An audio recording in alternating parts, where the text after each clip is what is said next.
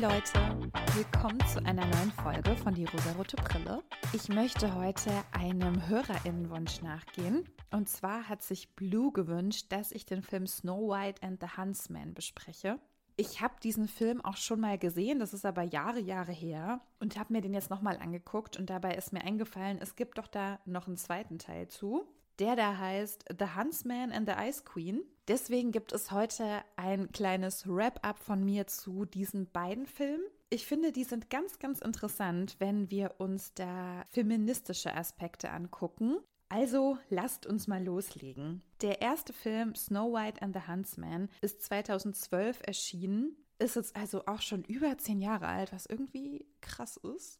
Regie geführt wurde von Rupert Sanders und mir ist aufgefallen, dass es eine All-Male-Production ist. Also Regie, Drehbuch, Produktion, Schnitt, Kamera, alles, was so dazu gehört, ist in männlicher Hand.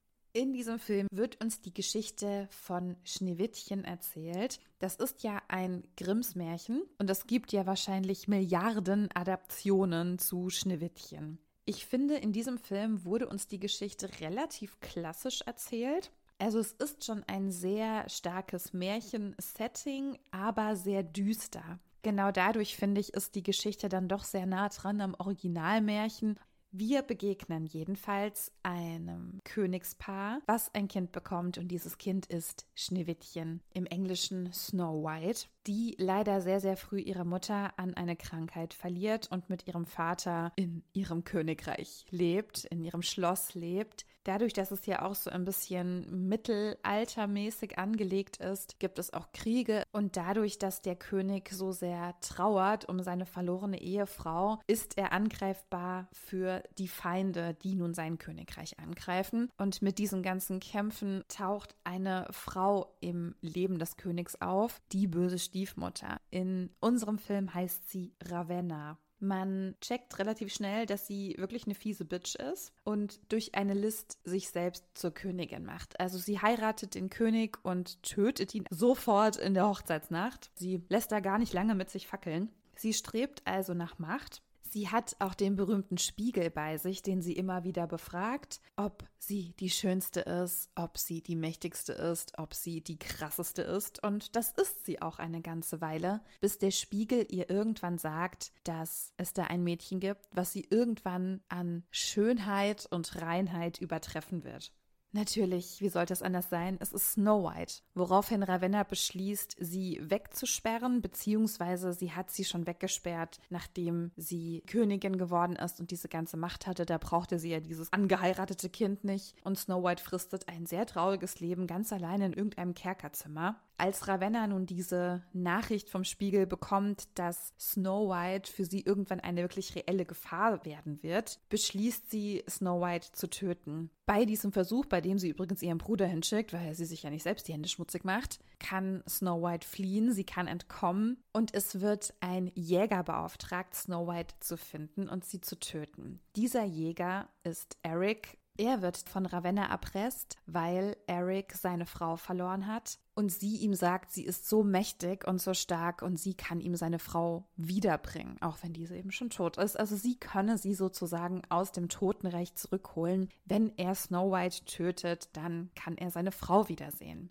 Es ist eine List, wir wissen es alle. Ja, sie verarscht ihn sowieso von vorne bis hinten, sie kann das gar nicht, aber sie kann ihn damit sehr gut erpressen und Eric geht dem nun nach, weil das der größte Wunsch ist, den er hat, denn er hat noch nie jemanden so sehr geliebt und so sehr vermisst wie seine tote Frau. Daraufhin wird weiter die Geschichte erzählt, wie wir sie schon kennen. Der Huntsman verschont Snow White in einem Moment, in dem sich die beiden nahe fühlen und sich verbunden fühlen. Also gar nicht auf irgendeine romantische Art und Weise, sondern er merkt, sie ist eine gute Person und er verschont sie aus Güte woraufhin die beiden versuchen, Ravenna einen Strick zu drehen, sich zu rächen, sie zu besiegen. Sie treffen auch auf die Zwerge, mit denen sie dann so ein paar Abenteuersteps in der Geschichte durchleben. Und im großen Finale kämpft Snow White gegen Ravenna und kann sie auch besiegen. Dadurch wird eine ganz besondere Thematik aufgemacht, die, wie ich finde, auch sehr feministisch betrachtet werden kann. Und zwar haben wir auf der einen Seite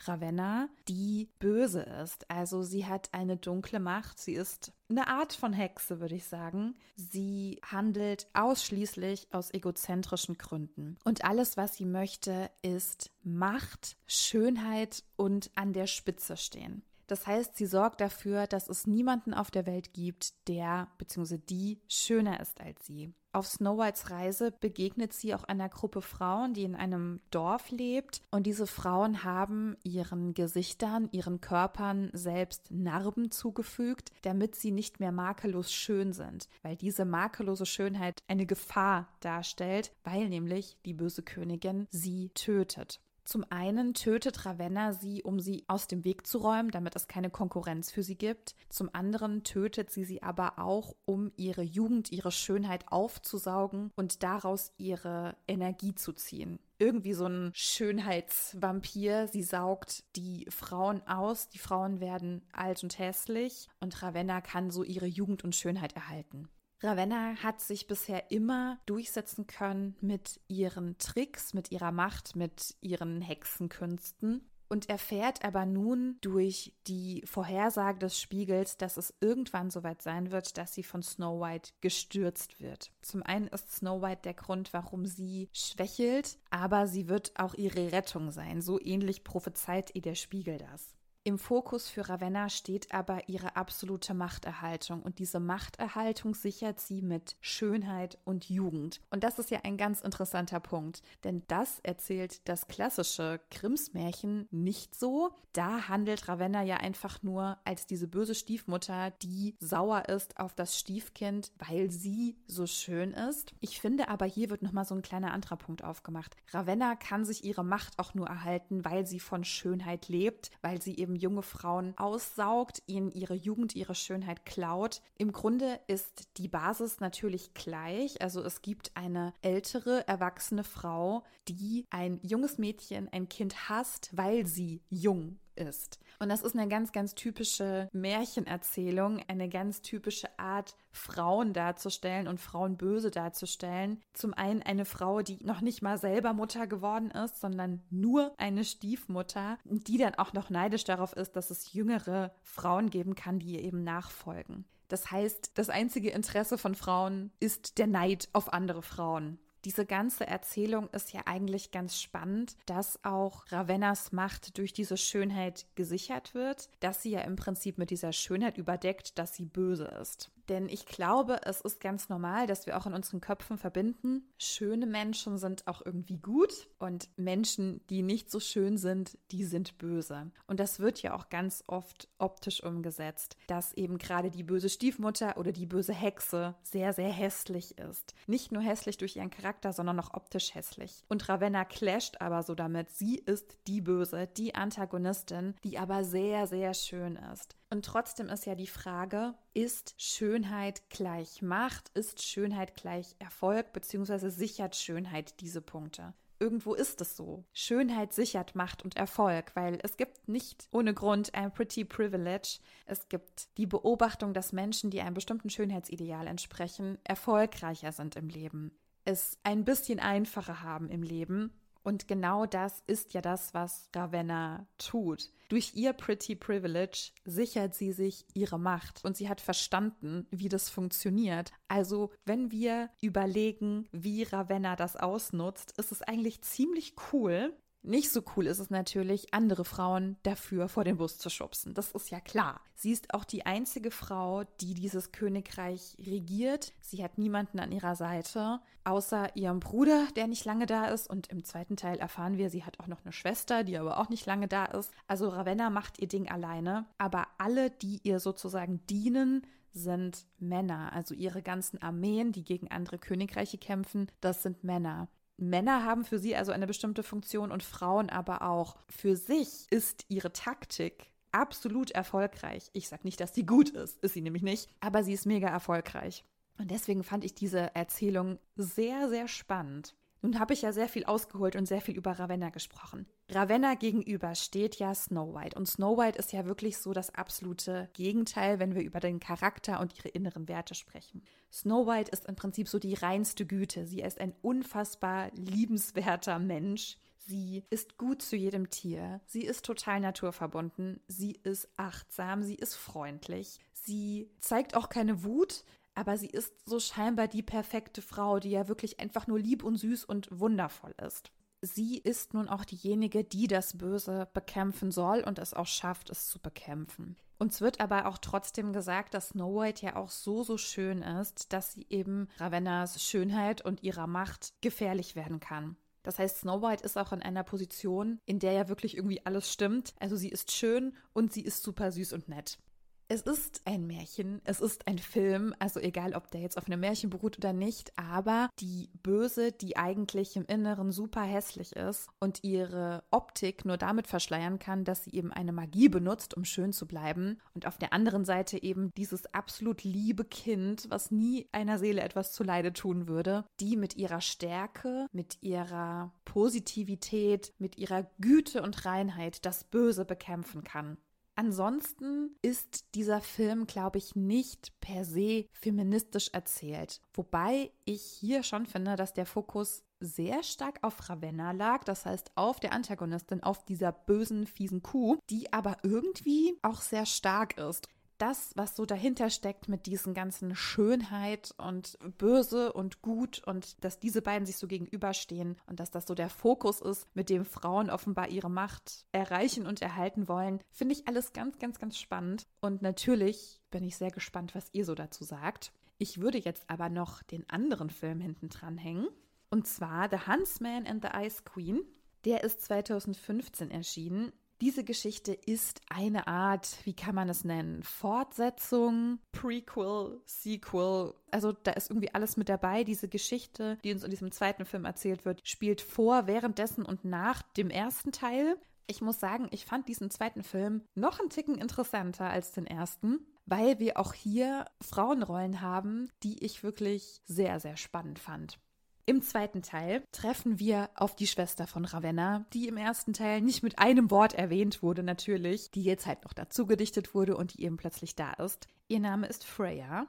Und Freya wirkt im Vergleich zu Ravenna irgendwie sehr lieb und sehr ruhig und gar nicht so fies und böse, obwohl auch sie davon profitiert, dass ihre Schwester alle Königreiche einheimst und die Königin von allen wird.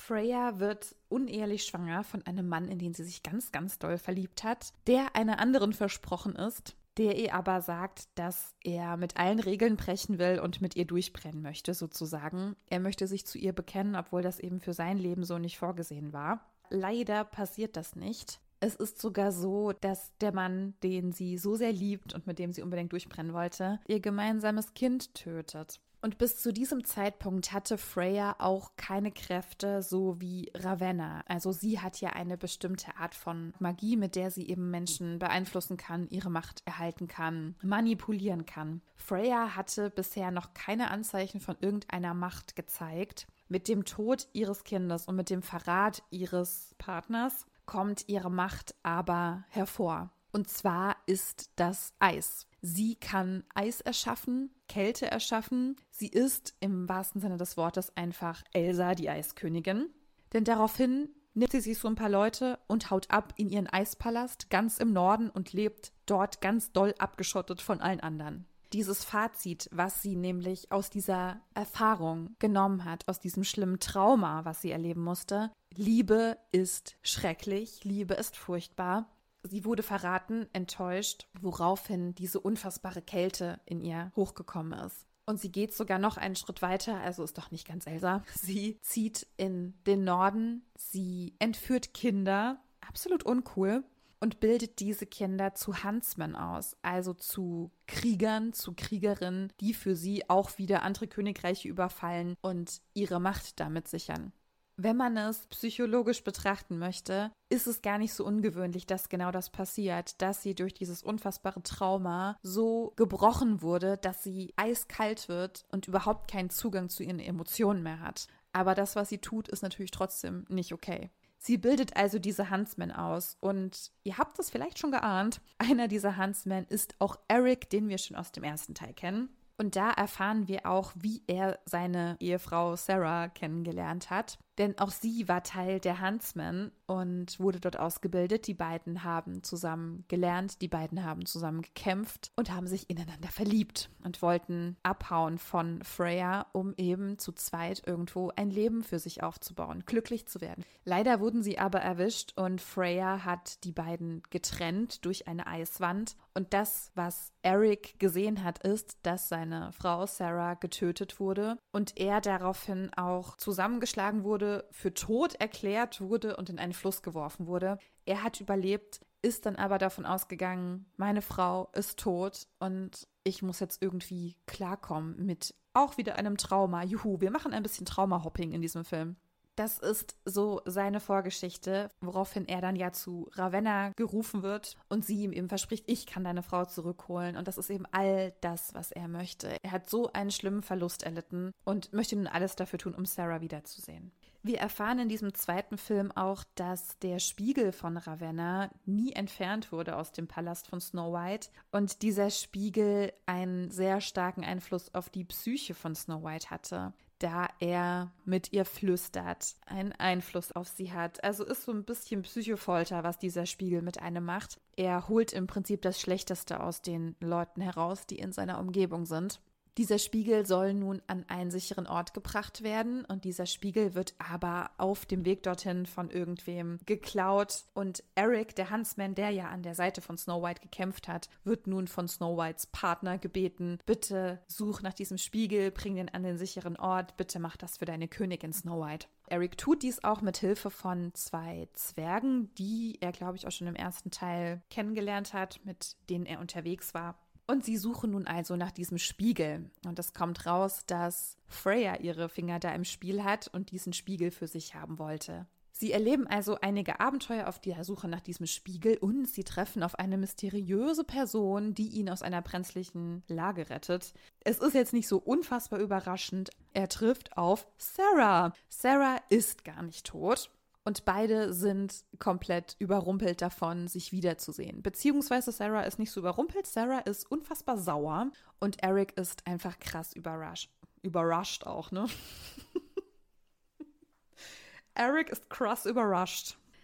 Also Eric ist überrascht, dass Sarah da ist und er sagt ihr, ich dachte, du wärst tot. Und sie glaubt ihm aber alles nicht, was er sagt. Sie hält ihm die ganze Zeit vor, du hast mich verlassen, du hast mich einfach dort stehen lassen, du bist abgehauen und ich habe dich nie wieder gesehen. Und es kommt im Laufe der Geschichte auch raus, dass beide hinter dieser Eiswand, die Freya da gezaubert hat, etwas anderes gesehen haben. Eric dachte, Sarah sei tot. Sarah hat aber gesehen, dass Eric einfach abgehauen ist. Also ihm ging es gut, er wurde auch nicht angegriffen, auch sie wurde nicht angegriffen, beiden ging es im Prinzip gut, aber er hat sich entschieden, einfach ohne sie zu gehen. Sie hatte also das Gefühl, ihr Partner, mit dem sie abhauen wollte, den sie so geliebt hat, hat sie einfach dort hängen lassen, hat nur auf seine egoistischen Bedürfnisse gehört und hat sie dort gelassen. Und er wiederum dachte einfach, sie sei tot. Und nun treffen diese beiden aufeinander und decken so nach und nach auf, was eben wirklich die Wahrheit ist. Und die Wahrheit ist, dass Freya sie beide manipuliert hat und Sarah nun auch erpresst hat. Sie hat ihr gesagt, du musst Eric finden, weil er muss diesen Spiegel finden und dann findet ihr beide mich und dann habe ich diesen Spiegel. Sie hat ihr jedenfalls aufgetragen, ihn reinzulegen. Und da Sarah ja dachte, dieser Typ, dieser Arsch hat mir seine Liebe gestanden und mich dann einfach verlassen, dachte sie natürlich, dass er sie hintergangen hat und sie wollte sich nun dafür rächen. Es wird dann alles aufgedeckt. Sarah glaubt ihm irgendwann. Eric findet auch heraus, was denn nun die Wahrheit von all dem ist. Und dann arbeiten die beiden zusammen und sind am Ende glücklich für immer. Es ist ein schönes Ende. Ich hatte ja schon gesagt, Eric ist mit zwei Zwergen unterwegs. Und diese Zwerge werden von ihm gefragt, als er eben so über Sarah erzählt. Und das ist die Liebe meines Lebens und meine Frau und für immer, ob sie denn auch Ehefrauen hätten, ob sie denn verliebt wären oder Freundin hätten. Und die Zwerge reden sehr, sehr abschätzig über Zwerginnen Die Meinung über Frauen ist ein bisschen schwierig, weil sie sagen, die sind alle hässlich und die sind alle eklig. Und mit Zwerginnen würden wir uns ja nie abgeben, weil die sind ja alle keine echten Frauen, weil sie ja so hässlich sind und Bärte haben. Im Laufe ihrer Reise, ihres Abenteuers treffen sie auf zwei Zwerginnen, die dann eben auch mitmischen und helfen, die ganzen bösen Antagonistinnen zu besiegen und das Ende zu einem guten Ende zu machen. Diese beiden Zwerginnen sind sehr unterschiedlich. Die eine ist sehr laut und sehr frech und sehr derb, also eigentlich so, wie die Zwerge sie auch beschrieben haben. Und die andere ist eher ganz lieb und zart und ganz ruhig und schüchtern und sie interessiert sich für Blumen und Heilkräuter und Tiere. Nayan und Dorina verlieben sich ineinander, was irgendwie ganz süß sind, weil die beiden auch ganz sweet zueinander passen. Also sind beide irgendwie ruhig und irgendwie so ein bisschen unbeholfen miteinander, aber das ist ganz süß. Die anderen beiden, Griff und Mrs. Bromwyn, sind sehr, sehr derb miteinander. Sie beleidigen sich die ganze Zeit. Sie sind gemein und böse. Und man hat eigentlich nicht das Gefühl, dass sie sich sonderlich mögen. Das Ende der Geschichte ist aber, dass sie sich auch nach dem großen Kampf, nachdem eben alles wieder gut ist und das Böse besiegt, sich immer noch beleidigen, aber sich irgendwann angucken und sich einfach küssen.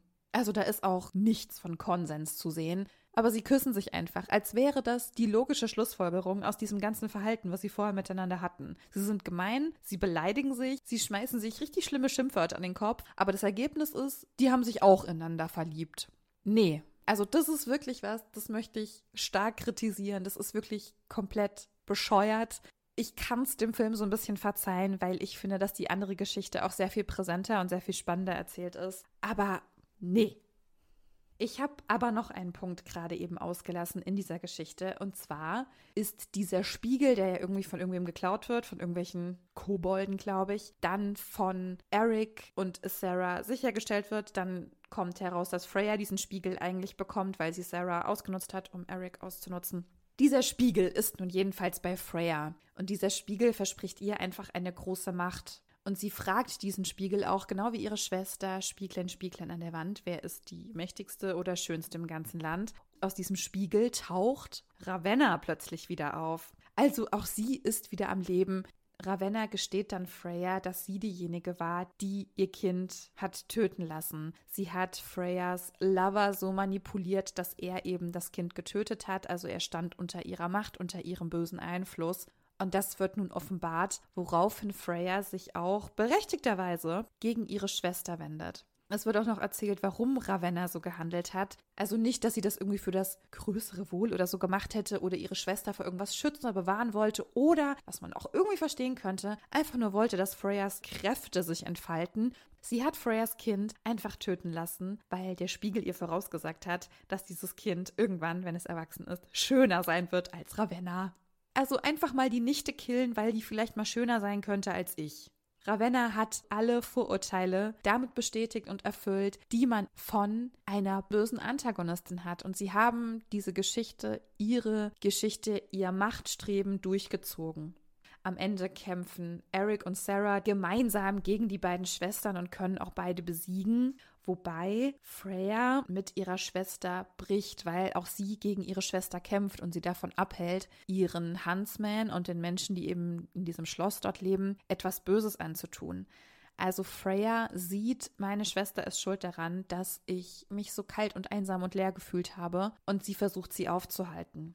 Es wird also mit diesem zweiten Teil nochmal eine neue Frauendynamik eröffnet, und zwar die Rivalität zwischen zwei Schwestern und auch diese ganze Transformation, die Freya gemacht hat.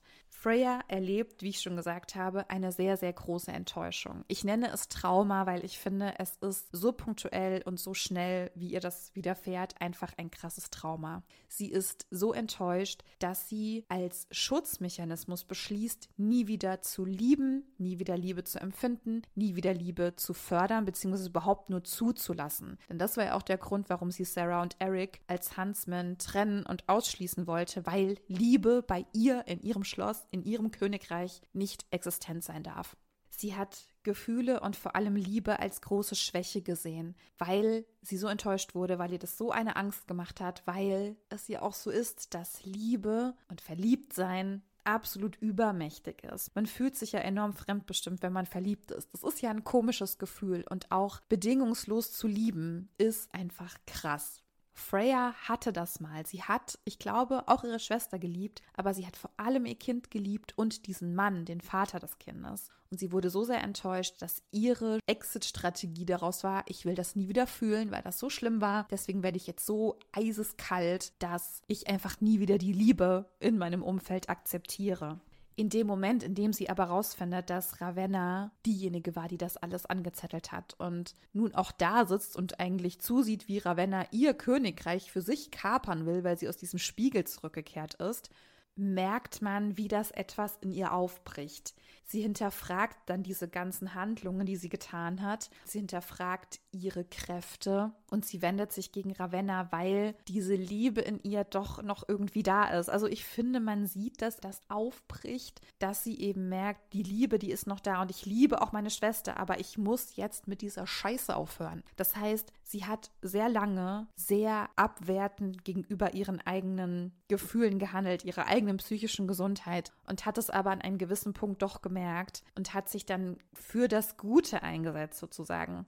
Im Prinzip haben sich die beiden Schwestern am Ende gegenseitig getötet. Es hat mir für Freya aber schon sehr leid getan, weil ich finde, bei ihr hat man gesehen, dass sie eben nicht aus sich heraus böse ist oder aus unfassbar egoistischen Gründen böse ist, sondern weil sie einfach eine sehr schlimme Erfahrung gemacht hat, die sie aus Schutz nie hinterfragt hat. Im Gegensatz zu Ravenna, die einfach aus egoistischen Gründen ihre Nichte tötet, ihre Stieftochter töten wollte, ganz, ganz viele Frauen, ganz, ganz viele Menschen ins Verderben zieht, nur damit sie glücklich ist. Dieses einsame Glück, was Ravenna ja irgendwann erwartet hätte, ist ja auch nochmal zu hinterfragen, ob das so geklappt hätte, ob ihr das gereicht hätte oder ob sie es nicht einfach liebt, irgendwie ständig gegen alle zu rebellieren und Leute umzubringen. Also die Moral dieses zweiten Films ist eigentlich so ein bisschen, dass Liebe alles besiegen kann, was super schnäuzig ist, aber irgendwie auch süß und irgendwie auch ein bisschen stimmt. Und ich fand einen Satz, der auch so ganz am Ende des Films vom Erzähler gesagt wird, richtig schön. Auch begraben unter Eis und Schnee lebt die Liebe fort. Das ist irgendwie sehr, sehr cute. Ich fand es einfach interessant, mir diese Filme anzuschauen und mir die Frauenrollen anzuschauen und bin auf jeden Fall mega interessiert, was ihr zu dem ganzen Thema sagt. Also falls ihr da eine Meinung habt, schreibt mir das sehr, sehr gerne in die Kommentare oder auch in die DMs bei Instagram. Es ist eine sehr spannende Situation, die wir in diesem Film sehen. Wir haben Frauenrollen, die eben sehr, sehr gut sind, so wie Snow White, oder sehr, sehr böse wie Ravenna, oder irgendwas dazwischen, so wie Freya. Und alle haben auf jeden Fall ihre Daseinsberechtigung und auf jeden Fall ihre logischen Schlüsse, warum sie so handeln, wie sie handeln. Manches ist einfach moralisch vertretbarer als das andere, zumindest habe ich das jetzt so bewertet. Aber schreibt mir einfach gerne, was ihr dazu sagt. Wenn ihr mich unterstützen wollt, dann würde ich mich sehr freuen, wenn ihr die Folge bewertet oder kommentiert. Gebt fünf Sterne und kommt vorbei und schreibt mir, was ihr dazu sagt. Ich würde mich sehr freuen, wenn ihr mir weiter Vorschläge schickt. Ich habe noch ein paar Sachen auf meiner Liste, die kommen auch noch. Habt Geduld, manchmal dauert es ein bisschen. Ich hoffe einfach, euch geht's gut, ihr habt eine schöne Zeit. Ich hoffe, ihr kommt gut klar mit der dunklen Jahreszeit. Ich weiß, viele haben Probleme damit, aber ich liebe es. Ich liebe es so sehr. Ich liebe diese Dunkelheit. Ich liebe, dass es eklig nass ist und überall Laub liegt und matschig ist. Ich mag's einfach. Ich habe meine Liebe dazu einfach gefunden. Okay, ich habe jetzt sehr viel geredet. Ich hoffe, ihr konntet heute was mitnehmen. Ich wünsche euch eine wunderschöne Woche. Wir hören uns in der nächsten Woche, ihr süßen Mäuse. Bis dahin und tschüss.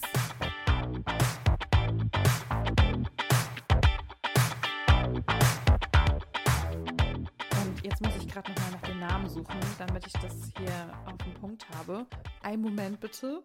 Mein Browser möchte natürlich ein Update machen. Na klar, lasst dir Zeit. So.